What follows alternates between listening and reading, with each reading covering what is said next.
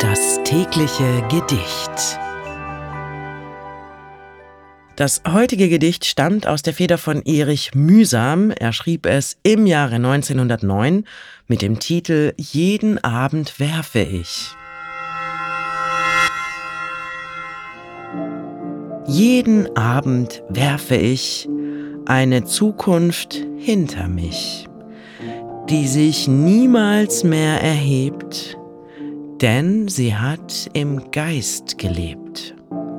Neue Bilder werden wachsen, Welten drehen um neue Achsen, werden, sterben, lieben, schaffen. Die Vergangenheiten klaffen. Tobend, wirbelnd stürzt die Zeit in die Gruft, das Leben schreit. Das war Jeden Abend werfe ich von Erich Mühsam. Wenn du dein Leben täglich mit Poesie versüßen möchtest, dann folge oder abonniere uns. Das tägliche Gedicht ist eine Produktion von Bose Park Productions. Mein Name ist Miki Sitsch und ich sag bis morgen. Das tägliche Gedicht.